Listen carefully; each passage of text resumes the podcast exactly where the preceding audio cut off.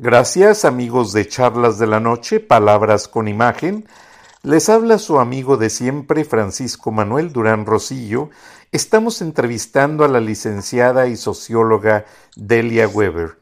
Eh, nos está explicando cómo va ella a querer motivar a más jóvenes dentro de su rango de acción. Pues ahorita eh, ayuda en un equipo grande, pero Siempre ella trata de llevar más mensajes a las jóvenes, principalmente aquellas que están desorientadas, para que no se metan en problemas, para que no lleguen a ser parte de las listas de esos centros de redactación social. Delia, por favor, platícanos. Yo sé que haces mucho por ellas. ¿Qué más has tú instrumentado para evitar que las nuevas generaciones caigan en problemas? Pues mira, este, justamente ahorita ahí en Escobedo estamos con un grupo de, mujeres más jóvenes y lo que puedo decirles a las chicas que, están fuera es lo que, lo que estas chicas eh, manifiestan, ¿verdad? Hay que tener muy claro que todas nuestras acciones tienen consecuencias. Lo que sucede es que cuando la gente está muy joven piensa que no le va a pasar nada. Piensa que aunque esté en el lugar no indicado, pues eh, muchas dicen, es que yo estaba ahí, pero yo no estaba haciendo nada.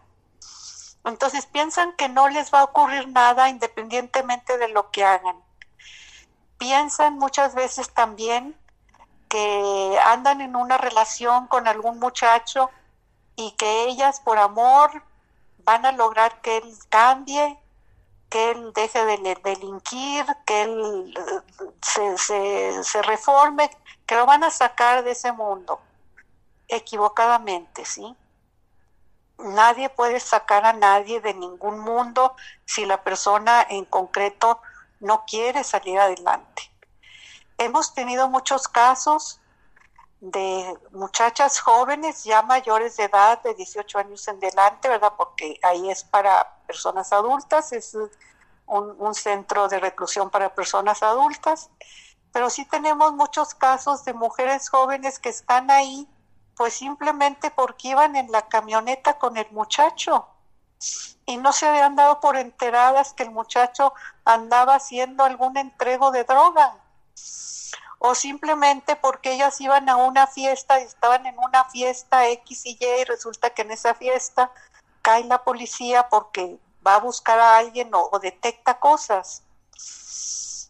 Muchos casos de mujeres que hemos tenido nosotras y como les digo, nosotros no, no llegamos preguntando por qué estás aquí, son cosas que de repente se abren y, ellas lo manifiestan. Mucho cuidado justamente con todas las acciones que uno haga, a dónde va, con quién va.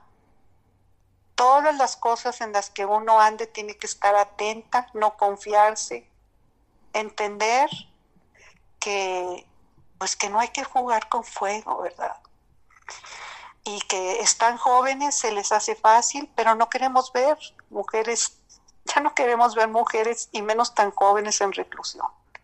Ya no queremos ver mujeres tan jóvenes que caen ahí por alguna situación eh, de prostitución, eh, por necesidad, este, caen luego, luego ahí.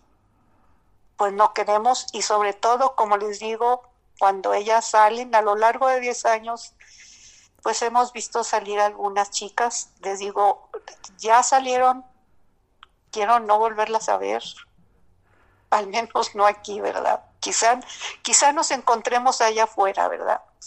Me ha tocado que me he encontrado dos, tres chicas allá afuera.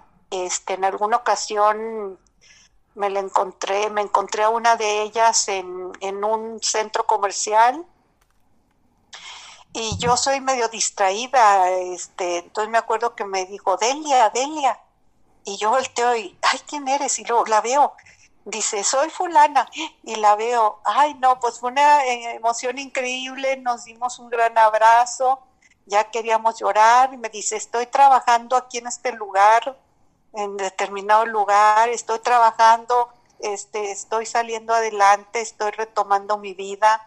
Eh, muchas gracias a Tejedoras de Cambios por la compañía, por lo que nos enseñaron, por, los que, por lo que nos insistieron, es que esto les va a servir para cuando salgan, esto les, todo lo que les estamos enseñando este, de este proyecto educativo les va a servir para mejor relacionarse consigo mismas y con los demás. Entonces, mucho gusto. Ahora hace como una semana me encontré a otra chica en un estacionamiento y, también os abrazo y Delia, qué gusto, este, acá ando ya trabajando, hubo quien creyó en mí, me dio la oportunidad de trabajo, y, estoy echándole todas las ganas, estoy rehaciéndome, este, regresando con mi familia, atendiendo a mis hijos.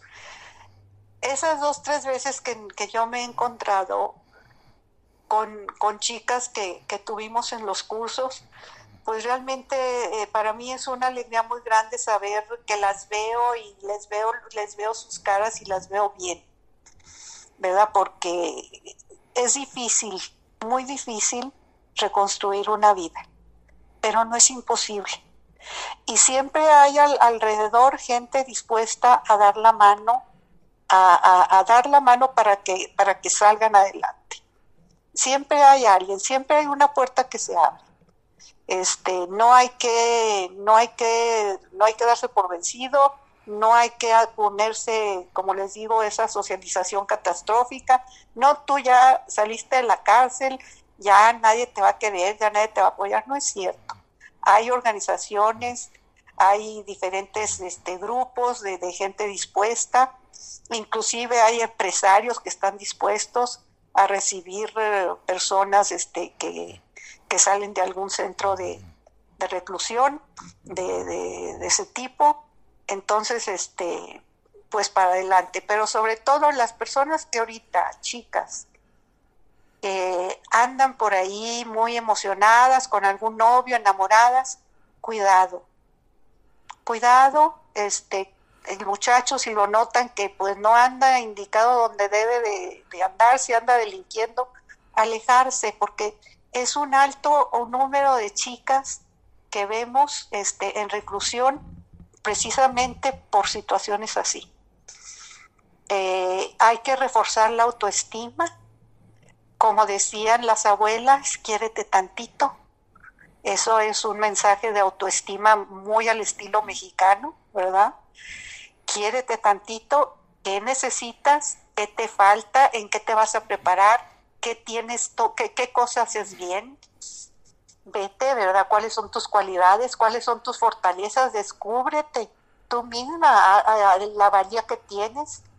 Eso es lo que es lo, es lo que podemos nosotras este, decir, porque ya no queremos ver a, jóvenes, ya no queremos ver a jóvenes tan jóvenes y regresando y algunas con historias este, muy fuertes que la verdad este, no quisiéramos no quisiéramos escuchar. Eh, historias muy fuertes de violencia. Sabemos perfectamente que en México la violencia hacia las mujeres es muy fuerte. Sabemos por ONU Mujeres que nueve mujeres al día mueren víctimas de feminicidios. Esto nos está hablando de un odio a la mujer por el solo, el hecho, por el solo hecho de ser mujer y de la importancia de precisamente educar con perspectiva de género, donde haya un respeto, un respeto para mujer y hombre por el solo hecho de ser humanos. Ya el gobierno de México acaba de lanzar una, una iniciativa que se llama Spotlight, junto con la ONU y con varias personalidades para frenar esto, pero la violencia se, se empieza justamente cuando empezamos a dar esas educaciones diferentes según de si es hombre o es mujer. Esas educaciones diferentes según el género. Cuando empezamos a dar esa, esas educaciones hasta esquizoides, ¿verdad? De que se portan de una manera adentro y otra, de otra manera afuera, y de si es hombre se porta así, y si es mujer se porta así. Y luego empezamos a ver cómo precisamente también la parte masculina la pasa mal y sufre.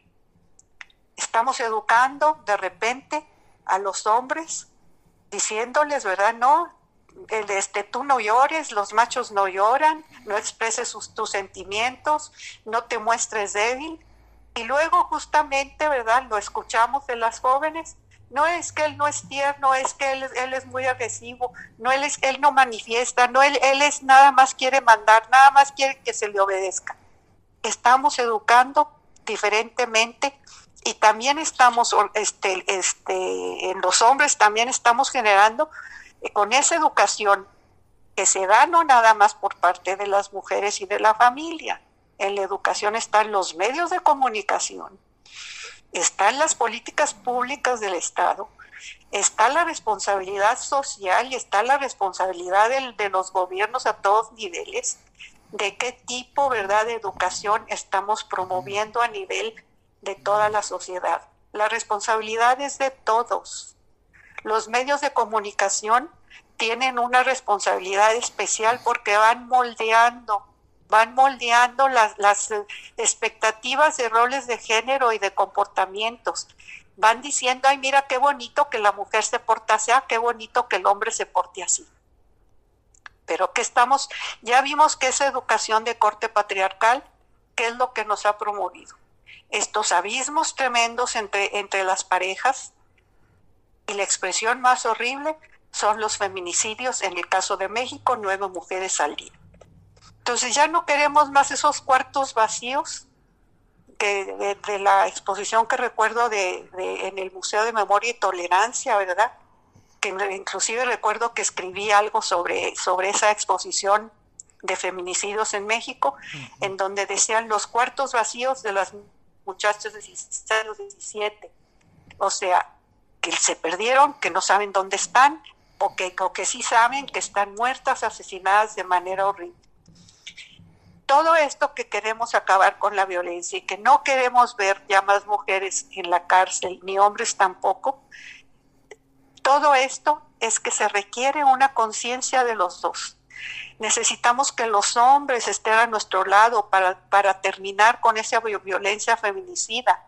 Necesitamos que todos tengamos una educación en donde tengamos como, como fundamental el desarrollo de la persona y del ser humano, y donde entendamos, ¿verdad?, que justamente no se trata de una lucha de sexos ni de género, nada. Estamos en un mundo, vamos de la mano, vamos de la mano, no podemos solas ni ellos pueden solos. Qué interesante, Delia, me has dejado impresionadísimo y la audiencia eh, va a aprender muchísimo. Están aprendiendo muchísimo de tus palabras. Perdóname, pero te comprometo a otro capítulo del programa y te coordinas con Pati Sabe para que las dos estén presentes a petición tuya, porque sé que le estás dando su lugar en todo momento, eh, para hacer otro programa completo y me comprometo, tan pronto arranquemos el proyecto de televisión, a también hacerlo juntos y que ustedes tengan su segmento, eh, ya sea cada semana o cada mes. Ahora con la facilidad de las tecnologías podrían ustedes hasta con, bueno, en las prisiones no es fácil grabar como dices tú y con el celular menos. Pero nos coordinamos, Delia buscamos la manera. ¿Qué te parece? Delia, perdón, eh, tuvimos una falla técnica, audiencia de charlas de la noche, pero eh, completamos, completamos la entrevista con Dalia Weaver, nos despedimos y una vez más los invitamos a escucharnos la próxima semana. Un abrazo, gracias y escuchamos un interesante programa. Nos escuchamos la próxima semana. Hasta entonces.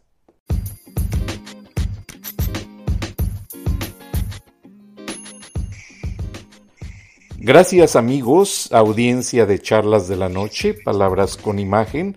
Les enviamos un cordial saludo y estamos entrevistando a la licenciada Delia Weaver con una gran experiencia. Nos está narrando la historia de ese muro que junto con su presidenta eh, Patricia Basabe, debo de hacer un homenaje. Patricia Basabe es hija del doctor Agustín Basabe Fernández del Valle, eh, uno de los grandes filósofos mexicanos, reconocido mundialmente. Tuve el honor de estudiar en sus libros, editados por Editorial Porrúa, y ser su alumno. Para mí no hubo cátedra más interesante. También llevé con Patricia algunas clases y les mandamos un saludo y están haciendo un trabajo extraordinario. Pero por favor, Delia, síguenos comentando de este muro, su composición y su efecto social, tanto adentro como afuera de la prisión del estatal en Nuevo León, conocida como el Topo Chico. Sí, muchas gracias. Gracias a los que nos están haciendo el favor de escucharnos.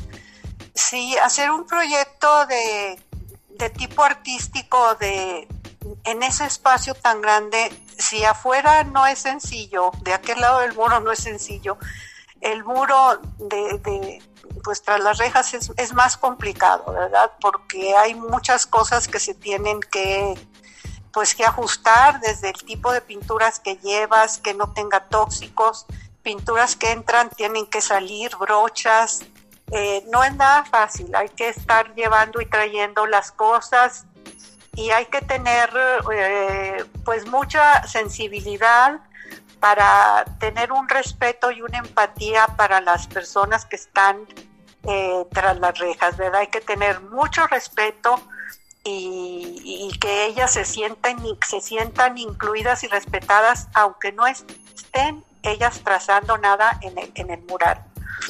Nosotros eh, puedo decir que pues realmente contamos con eso, el, el, apoyo, digamos, de la comunidad.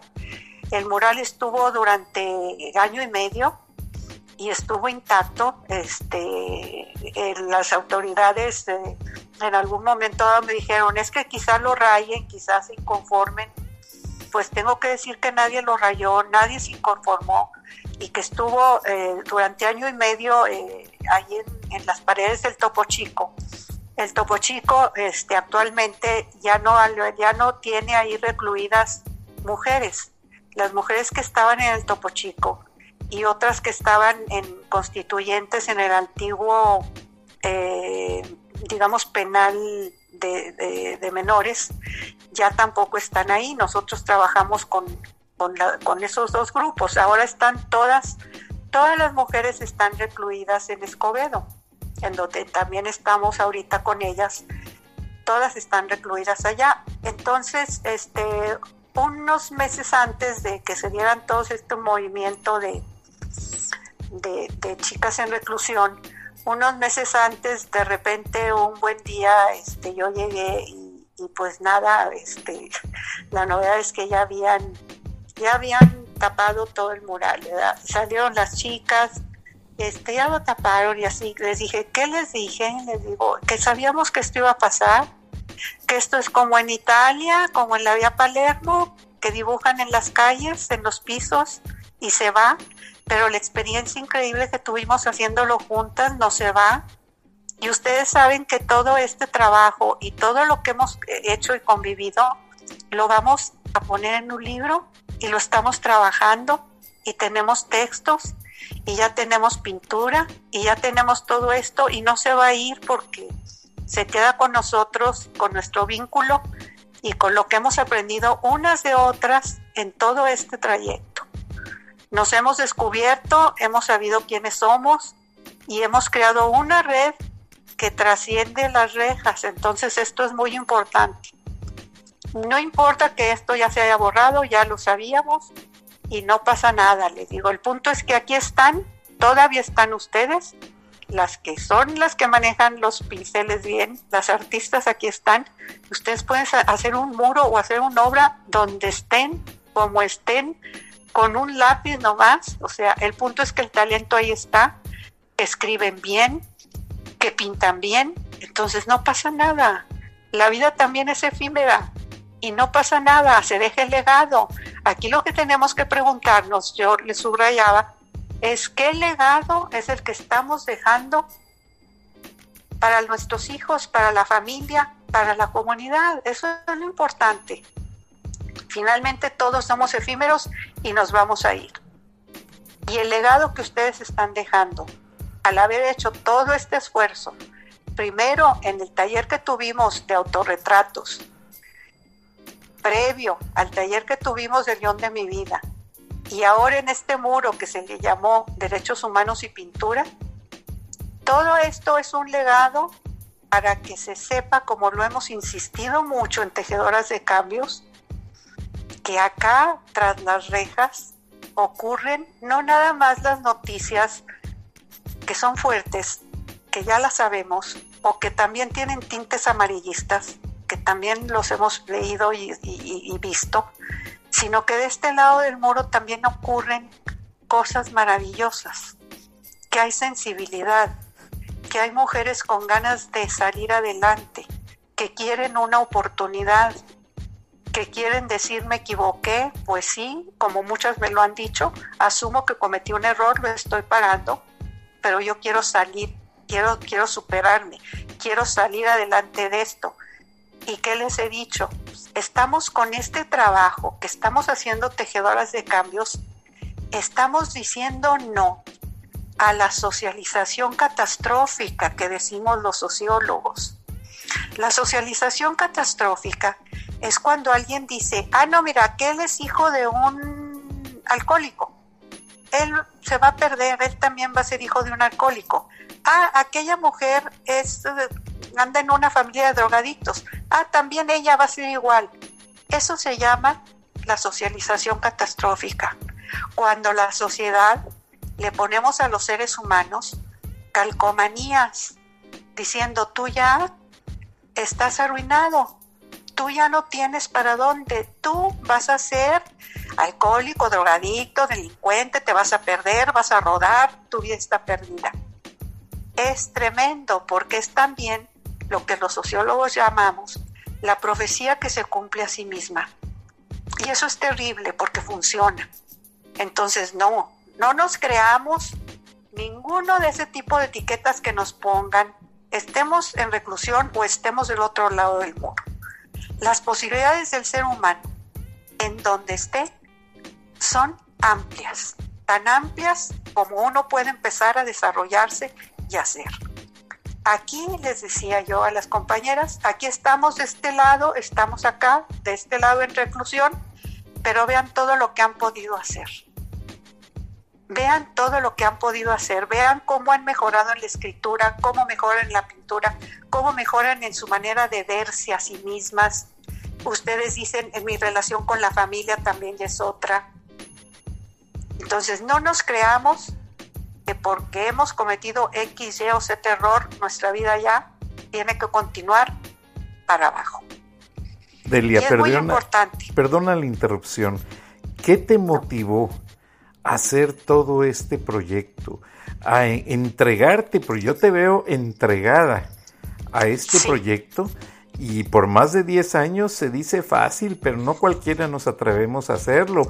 Cuanto menos ir a un penal donde uno sabe que México ha tenido últimamente problemas terribles con las bandas de narcotráfico. Y mis respetos, yo por eso te quería hacer esta entrevista y te buscaba porque eres una dama valerosa, eres una profesionista.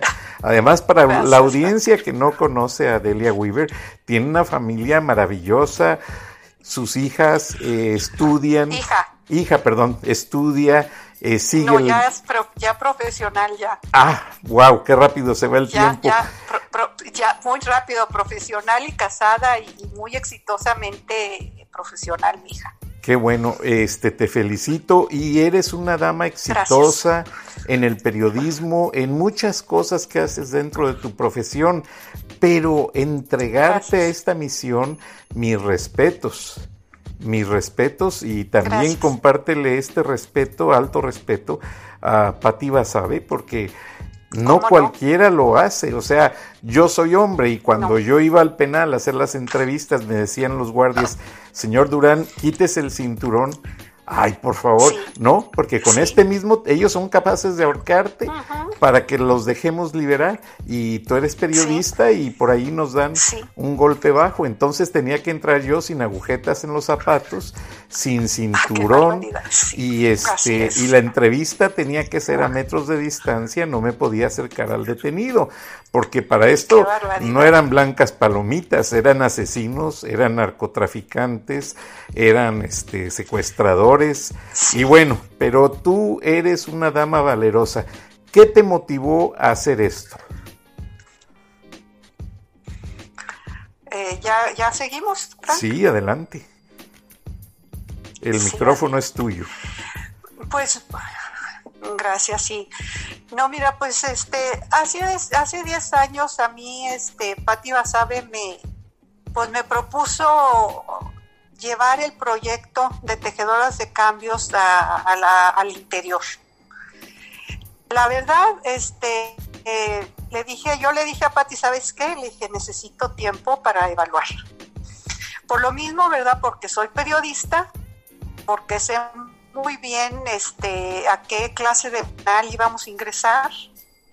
Eh, no, pues no andamos pensando que la luna es de queso, tenemos mucha conciencia en el, del lugar a donde ingresamos.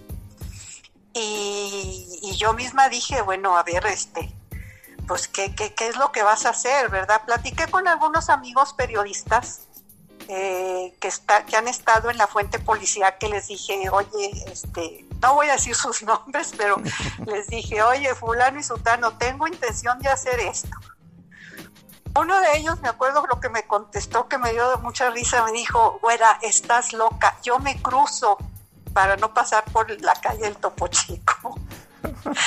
Entonces eso me dio mucha risa porque es un reportero policíaco de años, o sea, me dijo, ¿qué vas a hacer ahí? Otro también compañero que me dijo, no tienes ya los reportes que tengo, que, no te metas ahí. Bueno, todo el mundo decía que no, ¿verdad? Pero luego yo empecé a, reflexionar y dije, bueno, y, las mujeres que están ahí? O sea, las mujeres que están ahí, ¿quién las voltea a ver?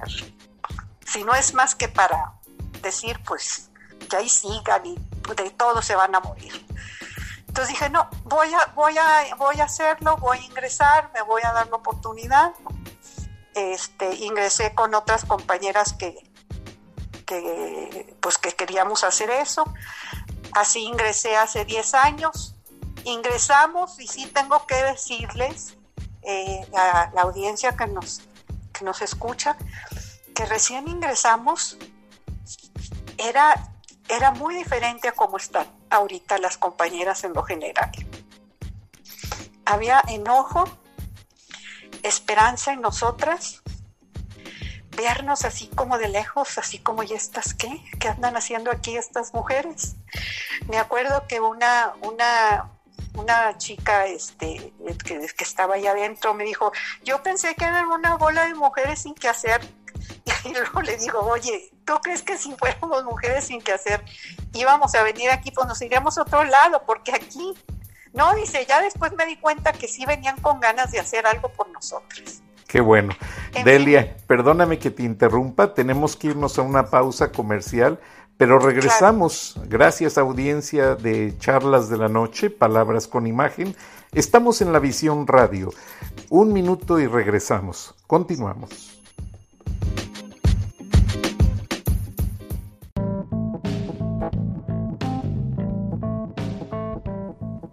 Buenas noches, amigos de Charlas de la Noche, Palabras con Imagen. Gracias a la radio.net por una oportunidad más para acompañarlos en este su programa. Hoy estamos de manteles largos. Tenemos una gran invitada, la señorita Delia Weaver, y yo prefiero que más que nadie ella hace una gran labor social pero sea ella quien nos explique estructuralmente de qué manera funcionan ellas en México. ¿Por qué razón? Porque ellas sirvieron de inspiración, en cierta manera, pues para que se hicieran ciertos cambios en algunas prisiones acá en los Estados Unidos. Entonces, pues, qué más mérito que mejor entrevistarlas. Adelante, Delia, bienvenida. Mil gracias, Frank, por esta entrevista. Mil gracias a los radioescuchas que se tomen el tiempo de, estar con nosotros. Mira, este, yo formo parte de una organización de una asociación civil que se llama Tejedoras de Cambios, que dirige Patricia Isabel Basabe.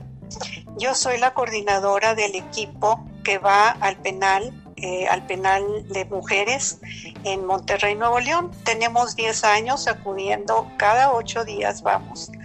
Eh, toda la mañana de 9 a 2 de la tarde acudimos a, a dar un taller eh, un taller que es el taller sello de nuestra organización Tejedoras de Cambios.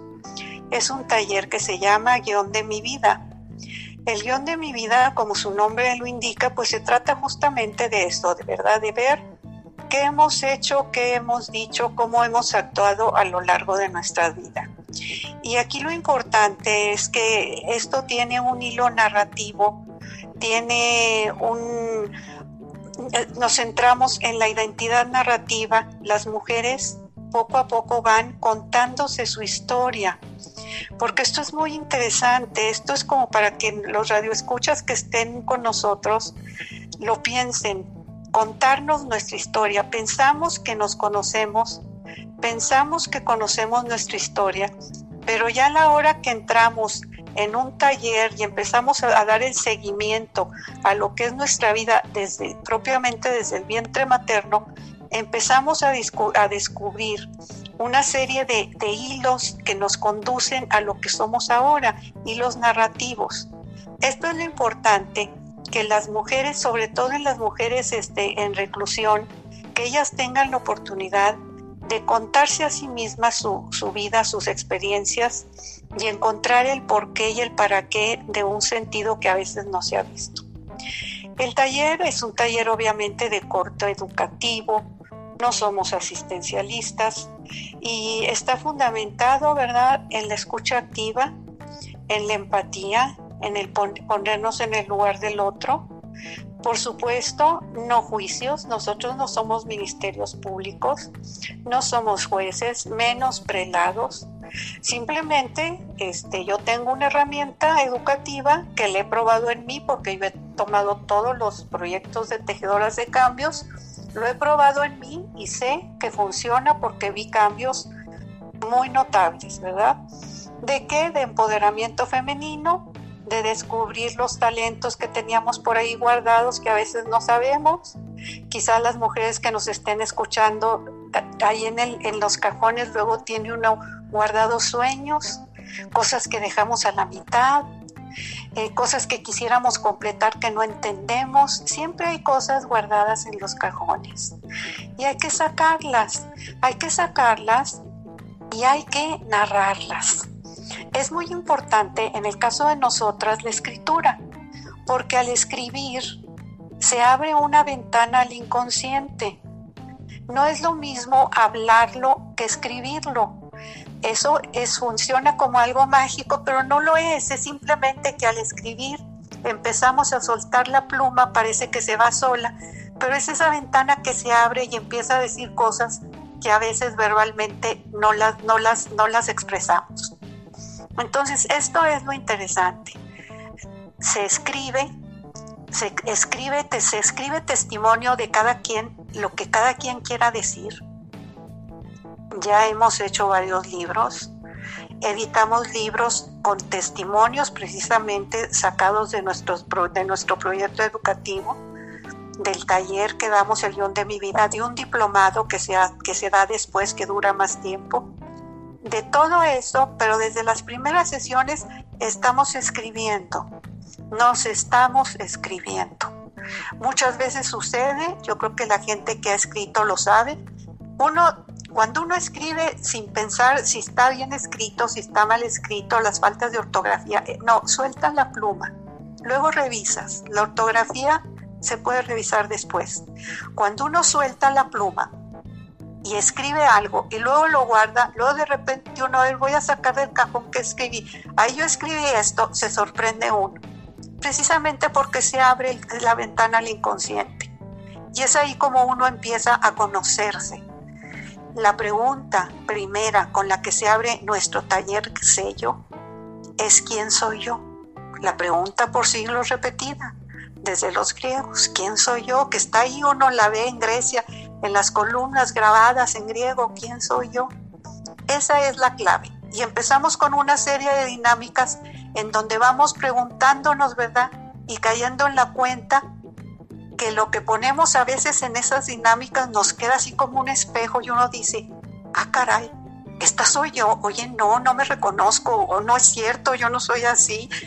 En, fin, empieza uno a, a cuestionarse con el propio espejo que uno se pone a partir de las dinámicas y de las letras que uno escribe. Entonces es muy importante esta, pues esta inmersión, esta, esta inmersión en el autoconocimiento, porque entonces empiezan a encontrar talentos no, no, no identificados. La gente se descubre, oye, es que me estoy dando cuenta que soy muy buena para esto, que soy muy buena para el otro, que tengo estas fortalezas, me estoy dando cuenta que este miedo me está impidiendo hacer el sueño que yo tenía proyectado y que lo tengo que quitar. Es un proyecto educativo de empoderamiento de género, de cuestionamiento social, que está, ¿verdad? Este, que, que nos lleva precisamente a toda la energía femenina que está a veces desperdiciada, retomándola, ¿verdad? Retomarla y, pasar a, pues empezar a, impactar.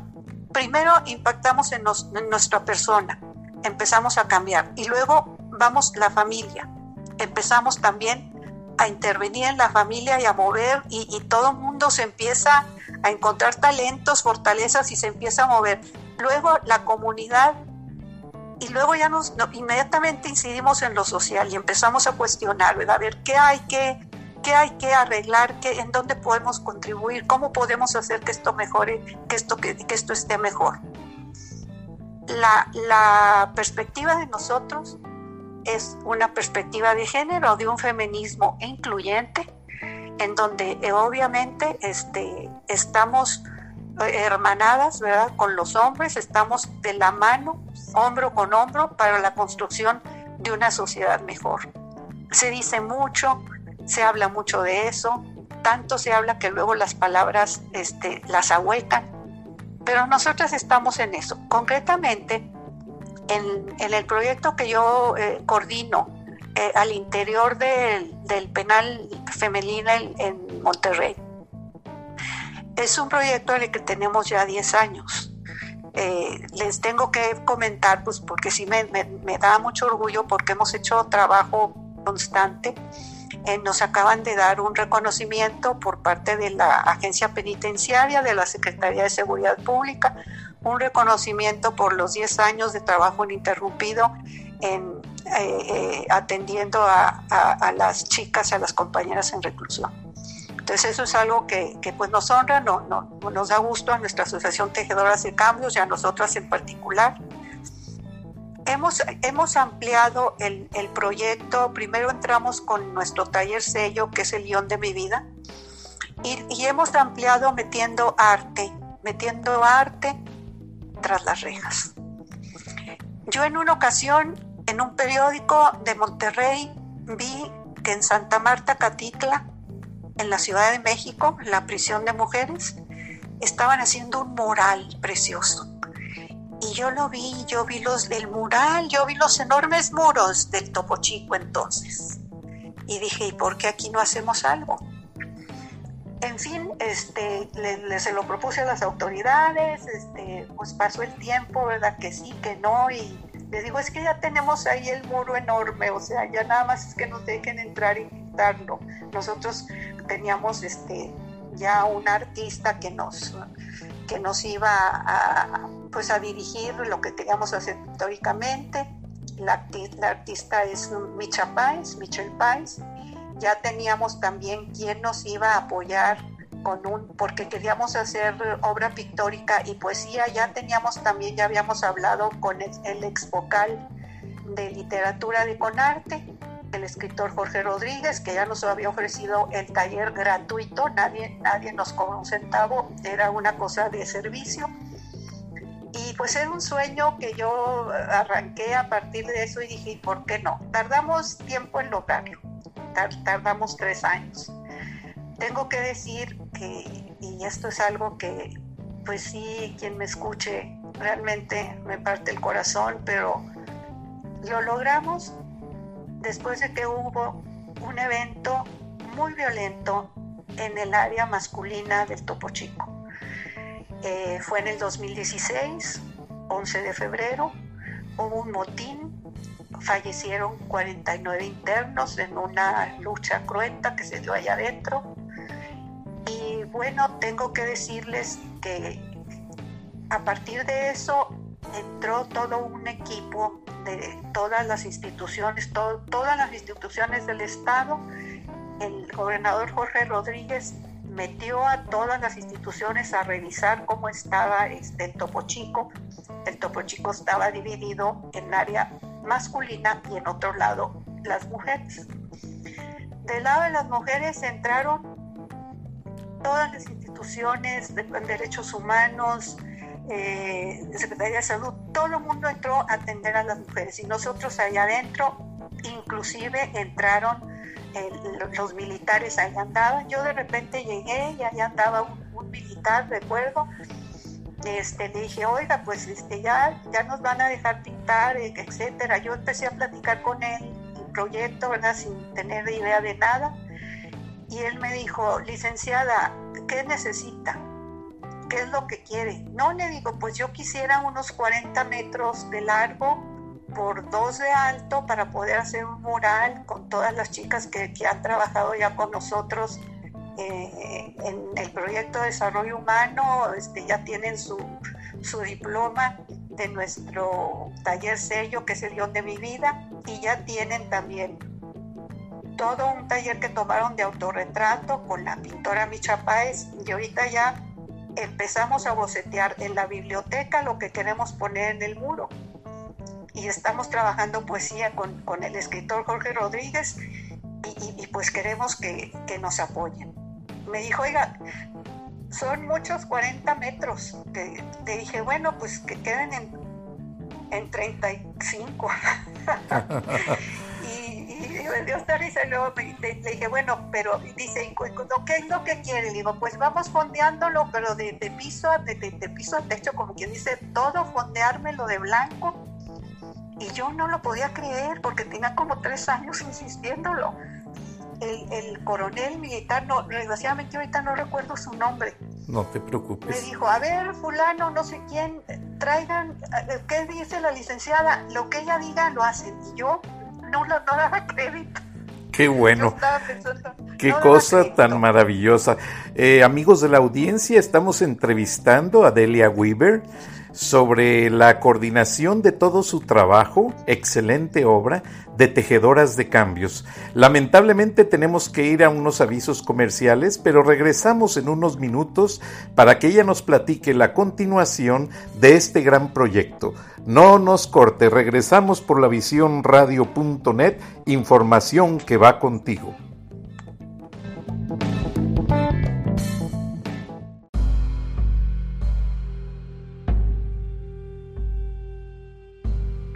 Amigos de Charlas de la Noche, Palabras con Imagen, les agradezco el favor de su atención.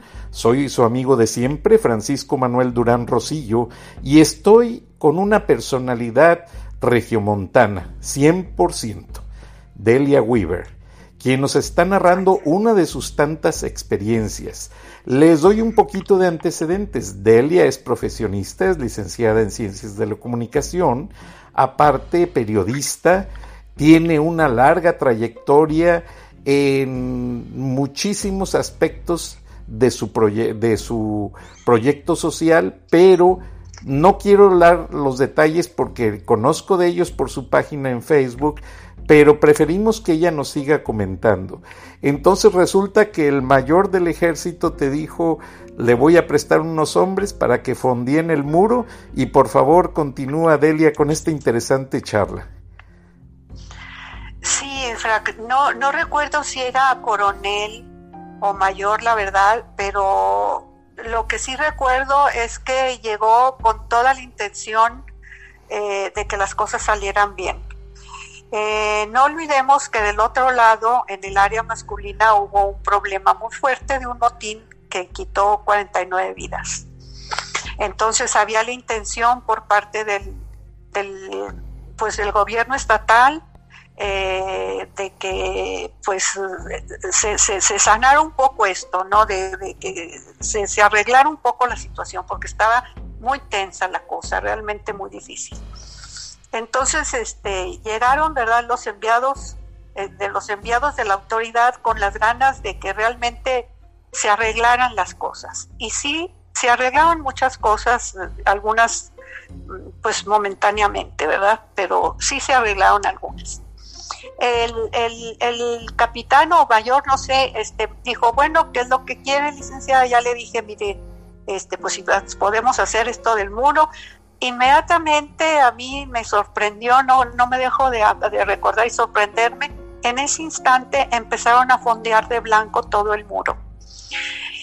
Eh, yo, eh, yo ya tenía el proyecto y les había dicho a las chicas compañeras en reclusión, les dije, nosotros vamos a empezar a bocetear en la biblioteca, lo que cada quien quiera poner en el muro.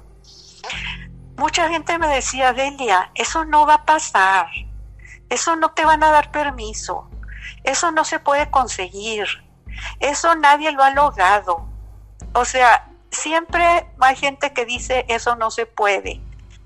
Yo soy de las personas que busco el cómo sí y creo que tocando puertas y, siendo sincera y diciendo quiero tengo este proyecto y va a salir los corazones se abren eh, la circunstancia este se dio ya teníamos trabajado nosotros, boceteado en la biblioteca lo que las 23 mujeres este, íbamos a poner ahí, porque también yo y mis compañeras de la ACE íbamos a poner nuestro trabajo.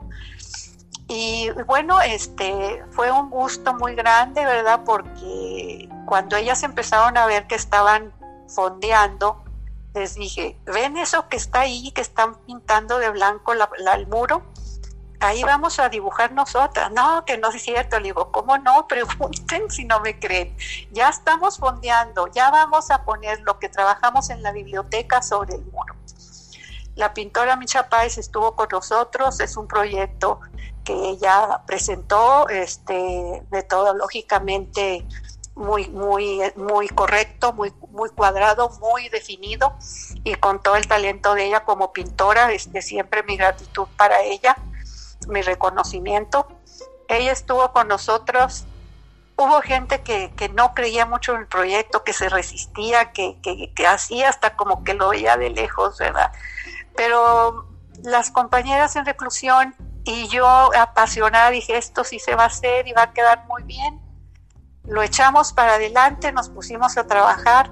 Fue muy cansado, ¿verdad? Porque de repente era estar pintando con el sol encima, el sol regiomontano, que es tremendo. Pero hubo mucha cooperación.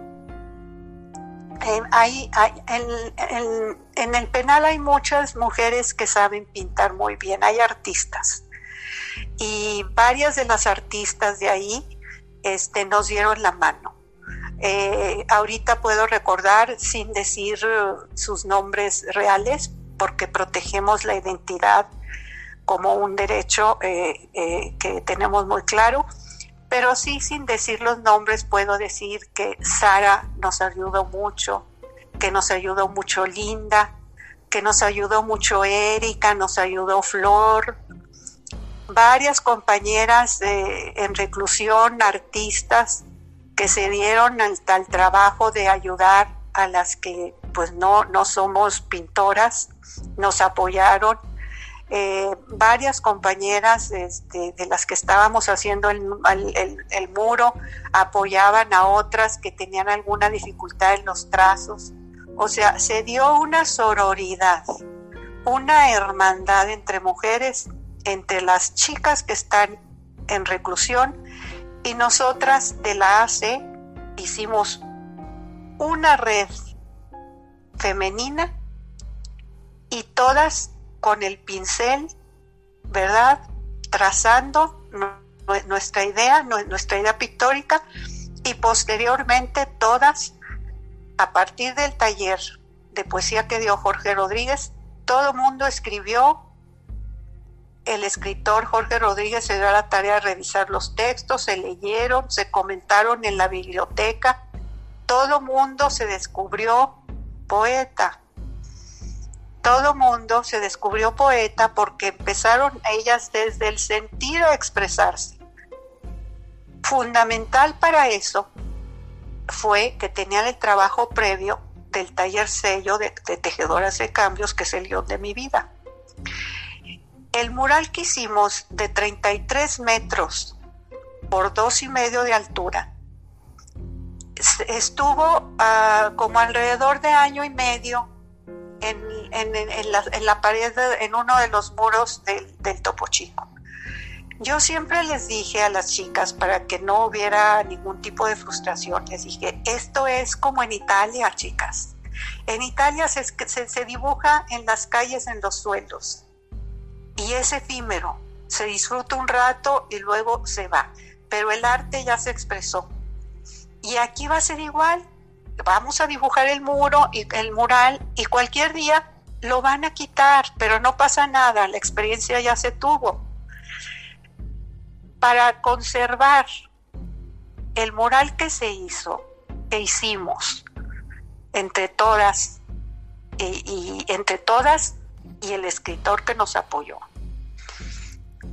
Yo le pedí apoyo a un fotógrafo Regio Montano, le dije, quiero pedirte que nos apoyes, que entres al, penal y tomes fotos del mural para no perderlo.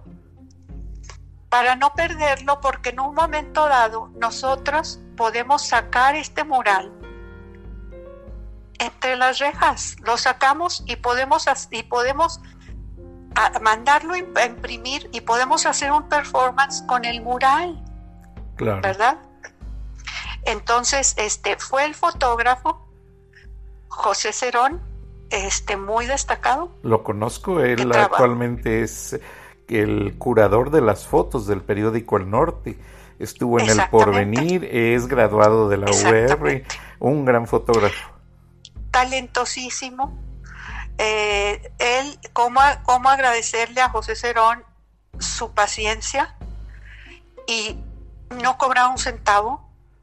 O sea, la verdad que muy agradecidas con todos los artistas que, que nos dieron su trabajo, nos regalaron su trabajo y su talento. Y, bueno, eh, quede, quede eso dicho, ¿verdad? Algunas de las fotos que tomó este, Juan José Cerón este, se, se recobraron, otras no se recobraron. Se perdieron ahí adentro eh, pues en, la burocracia, que se mueven, que entran unos jefes, que salen otros, se perdieron varias fotografías. ¿Y José Cerón no tendrá alguna copia por ahí? No, porque él, él al salir tenía que entregar. Entraba con nosotros el, el, jefe del departamento de criminología, que era el que nos, nos estuvimos trabajando con él este, durante mucho tiempo. Entraba y al salir, eh, obviamente Juan José entra con todos sus, sus, su equipo. vaya, con todo su profesionalismo, ¿verdad? Sus cámaras específicas para tomar lo que, lo que se trataba de tomar. Y a la hora de, salir él tenía que entregarlo. y se guardaba. Se entregaba las fotos, se guardaba, él se iba sin nada, porque las fotos se tenían que mandar a revisión. Qué lástima. Para ver que las sí, hombre, para ver que las fotos pues no fueran a estar tomando alguna torre, en fin, no fueran a revelar algo de, la arquitectura, ¿verdad? del interior del, penal. Exactamente, entonces se cuidaba. Eh, Delia, por favor, descríbenos un poco del contenido de ese muro, ya que se perdieron algunas fotos, pero tú como gran periodista que eres, nos puedes describir y hacer honor a este programa, Charlas de la Noche, Palabras con Imagen. Con tus palabras, descríbenos esa imagen. Bueno, voy a intentar describirlas porque, bueno, obviamente no las tengo aquí y los textos tampoco. Sería ideal que lo pudiéramos hacer ya cuando tuviera yo otra vez las, las fotos en mano o, o cuando menos algunas. Para eso te vamos a dedicar un programa de televisión y un reportaje en el periódico. Qué barbaridad. Bueno, pues muchas gracias. Este, pues sí, este, te digo que fue un trabajo fue un trabajo arduo, la verdad, este, de, de, de, mucho trabajo, tanto de parte de ellas como de nosotras, y de no, y de, no, y de no, de no dejarse vencer, de no decepcionarse, de no, es que yo no voy a poder. Recuerdo que una chica me dijo, no, ya decidí no participar porque no, yo no sé, yo no puedo. No, le dije, pero ¿cómo? A ver, vamos a ver, vente, vamos a platicar, en fin. Entre todas nos estuvimos este, apoyando y echándonos porras y sacamos el trabajo. Nadie se quedó fuera. Eh, eh, nosotros abrimos ese muro con, con un trabajo de nuestra directora, este, Patricia Basabe. Recuerdo que es como una especie de caracol, ¿verdad? Un caracol morado y, verde eh, de, de, caracol de ruta, de introspección. Y la primer, recuerdo que el primer dibujo en el mural fue de una compañera, Carla, que tiene, eh, ella se ve una mano extendida hacia lo alto y al frente están como barrotes, ¿verdad? y se ve una mano extendida hacia lo alto que va como hacia una estrella. Y, y, así, así lo, la mayoría de los dibujos de los que ahorita recuerdo, es obvio que hablan de libertad, es obvio que hablan de esperanza, es obvio que hablan de extrañar a sus familias. Me imagino. Y, y qué, qué concentración y qué paciencia y buena virtud la tuya y la de tu organización de saber conducir este grupo de damas porque es difícil. Yo fui reportero como tú lo recordarás y las etapas no? más difíciles era para mí ir a entrevistar detenidos o ir a los juzgados allí en el penal del Topo Chico. Pero vamos a ir a una pequeña pausa y regresamos para que nos hagas esta brillante de correlación de las imágenes que han dado fruto pues a ese premio y a muchas cosas. Amigos de la audiencia, regresamos en unos minutos. Estamos en Charlas de la Noche, Palabras con Imagen. Muchas gracias.